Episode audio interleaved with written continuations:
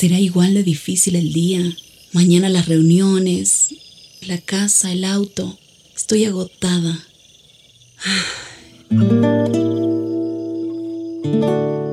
No importa cuántas cosas me hayan angustiado hoy. Me acercaré a Él porque Él tiene descanso para mi alma y mi mente. Cuando mi corazón está tranquilo, puedo escuchar su voz en quietud y confianza. Mi fortaleza está en descansar en Dios. Ven a descansar.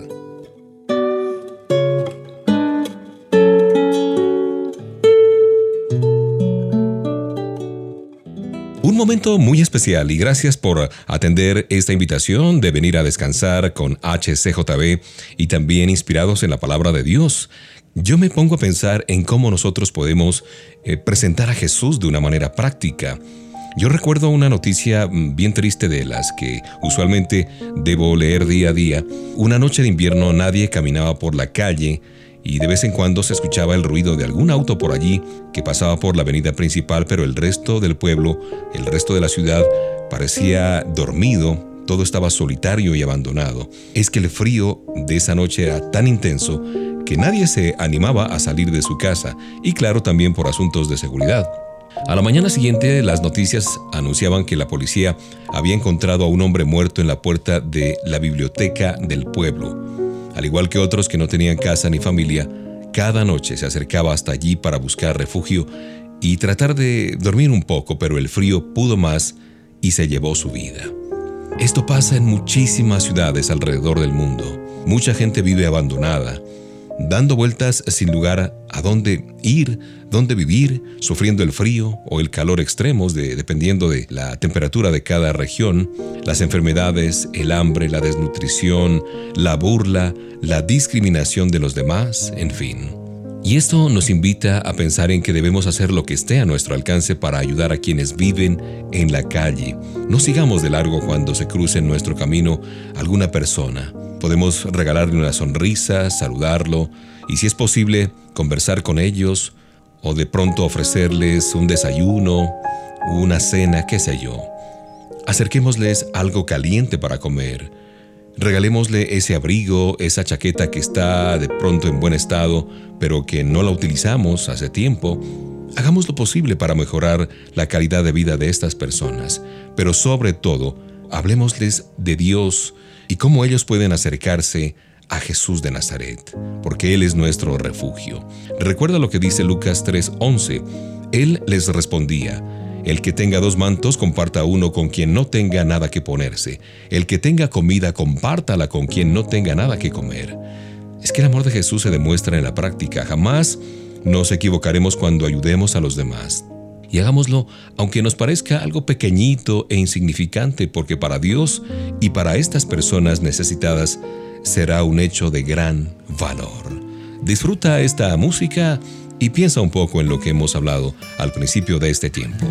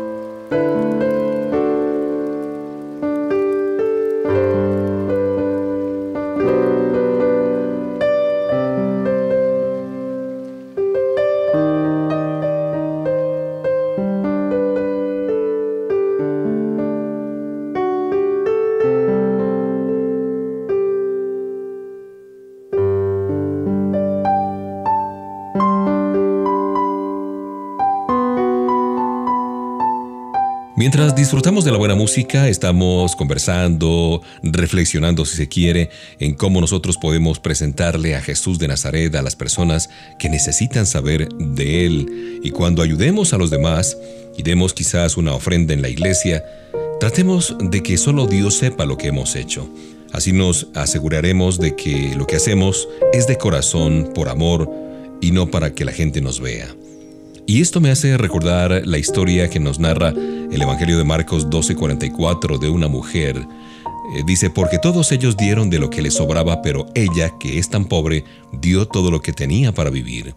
Estos hombres eran muy importantes, su ropa, sus anillos eh, que tenían en cada mano, la gente que los rodeaba abanicándolos para que no sufrieran el calor del mediodía, eh, debió haber sido un verdadero espectáculo de riqueza y ostentación se acercaban hasta allí en el momento más transitado cuando la multitud de mercaderes y de viajeros abarrotaba el lugar.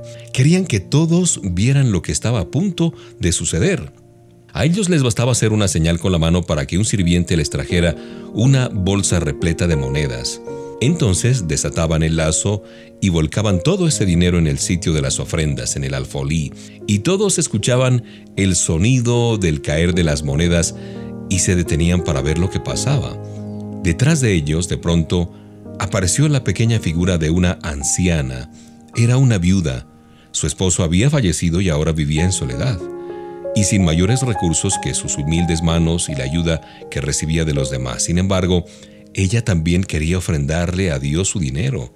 Por eso la Biblia nos cuenta que sacó una moneda de su bolsa y la depositó allí en ese lugar. Cuando Jesús observó eso, detuvo a sus discípulos y les dijo algo así. Los demás dieron sobras y lo hicieron para llamar la atención. Pero esta mujer que ustedes ven ahí dio con sencillez todo lo que tenía para vivir durante un mes. Y la enseñanza es muy clara.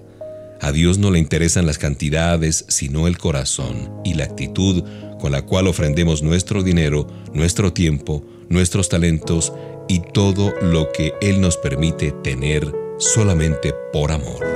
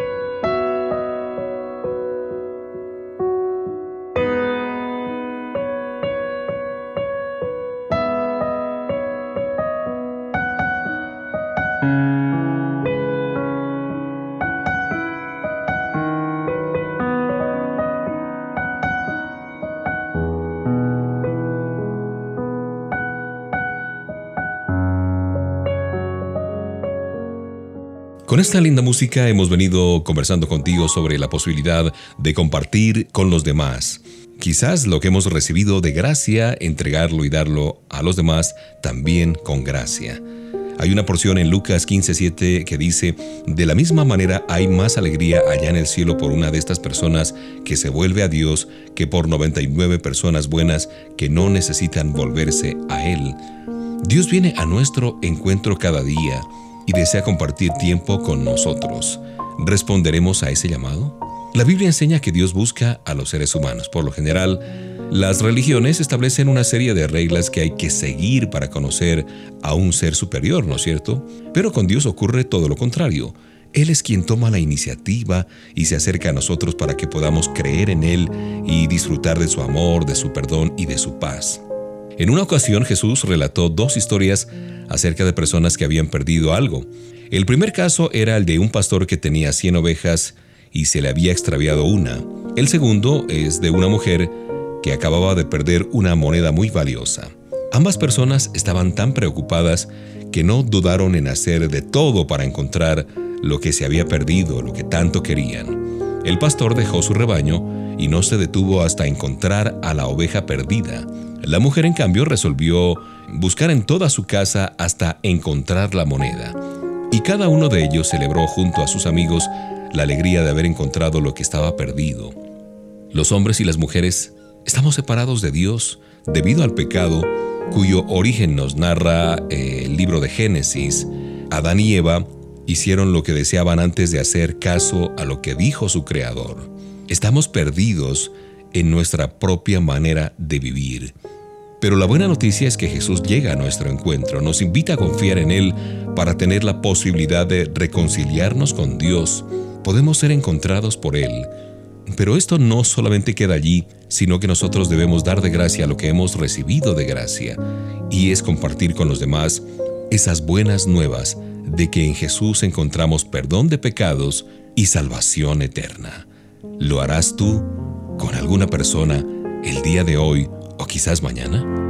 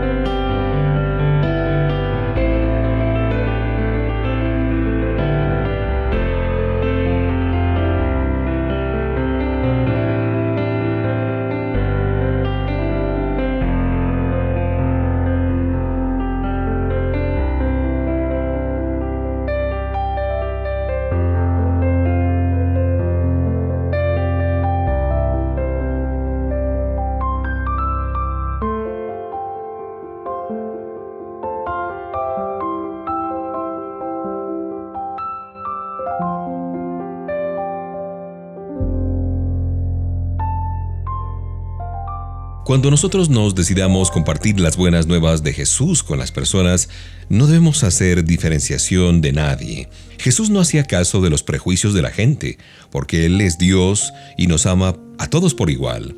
Creo que es un desafío seguir su ejemplo y sembrar su amor en quienes están a nuestro lado. Recuerda la historia que nos cuenta el Evangelio de Lucas capítulo 19, verso 8. Después de la comida dice, Saqueo se levantó y le dijo a Jesús, Señor, voy a dar a los pobres la mitad de todo lo que tengo, y si he robado algo, devolveré cuatro veces esa cantidad. Saqueo era tan bajo de estatura que no lograba ver a Jesús. La gente estaba por todas partes. Parecía que todo el pueblo se había reunido para saludar al maestro. Caminaba hacia un sector y no podía verlo. Corría de aquí para allá y no podía ver a Jesús. De pronto se le ocurrió una idea, treparse a un árbol que estaba al lado del camino. Estaba convencido Saqueo de que desde allí podría ver a Jesús. Finalmente lo logró, pudo ver al maestro. Pero lo más interesante de esta historia es que Jesús también vio a Saqueo, aunque una multitud lo apretujaba y hacía que su paso fuera muy lento, Jesús miró hacia el árbol y le dijo a aquel pequeño hombre que esa tarde visitaría su casa. ¿Te puedes imaginar? Todos rechazaban a Saqueo por su fama de corrupto, pero la actitud de Jesús fue totalmente distinta. Lo llamó por su nombre y visitó su casa. Nadie sabe sobre qué conversaron aquel día. Pero, sea lo que fuere, el amor del maestro causó un impacto tan grande que revolucionó la vida de Saqueo para siempre. Tanto que allí mismo se comprometió a regalar la mitad de sus bienes a los pobres y devolver cuatro veces el dinero que había ganado en base a la corrupción, de acuerdo a lo que leímos aquí en el Evangelio de Lucas. Sin importar quiénes somos, Dios se fija en nosotros y desea entrar en nuestro corazón. Así es que abramos de la puerta y su amor transformará nuestra vida para siempre.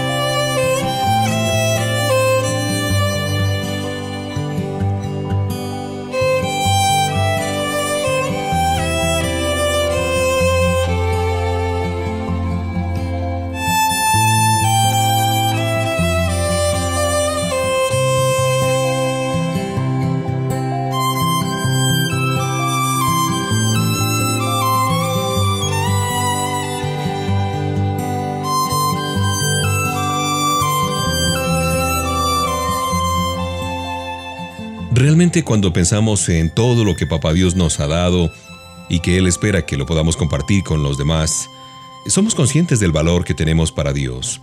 Él nos creó y quiere relacionarse con nosotros como un padre lo hace con su hijo.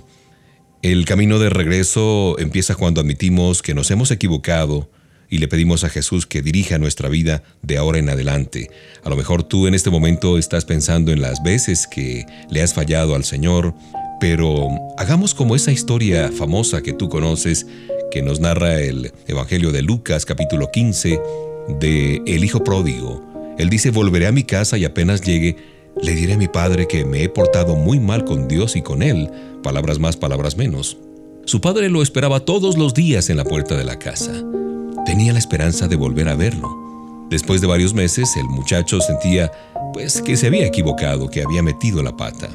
Aquella pelea con papá en la que había perdido su parte de la herencia había sido una verdadera locura.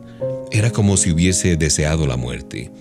Ahí estaba, quebrado y lejos de su familia. Había gastado todo el dinero y ahora no tenía ni un solo centavo para comprarse ni un pedazo de pan. Y para colmo, los supuestos amigotes que habían eh, desaparecido cuando él se terminó el último centavo, pues brillaban por su ausencia. Estaba solo, abandonado, y no tenía a quién recurrir. Esas decisiones que había tomado lo habían llevado hasta ese lugar de tristeza y soledad en medio de los cerdos. Un momento pensó mientras intentaba sacarles la comida a los cerdos. En mi casa hay comida en abundancia. No hay ningún motivo para que yo siga aquí. Así que reunió las fuerzas que le quedaban y decidió regresar a su casa, pedirle perdón a papá y rogarle, suplicarle que lo aceptara como un empleado de su finca, de su hacienda. Pero cuando su papá lo vio, estalló en alegría, lo abrazó, lo perdonó e hizo una gran fiesta para darle la bienvenida. Su hijo, que estaba perdido, había regresado. Tal vez nos hayamos apartado de Dios, de la iglesia y de las cosas de Él. Ya no oramos como antes, tampoco leemos la Biblia. Sin embargo, Dios nos espera cada día como un Padre amoroso. Nos invita a regresar cuanto antes a una relación de amistad con Él. ¿Qué estamos esperando? ¿Qué estás esperando tú para volver a los brazos amorosos del Señor?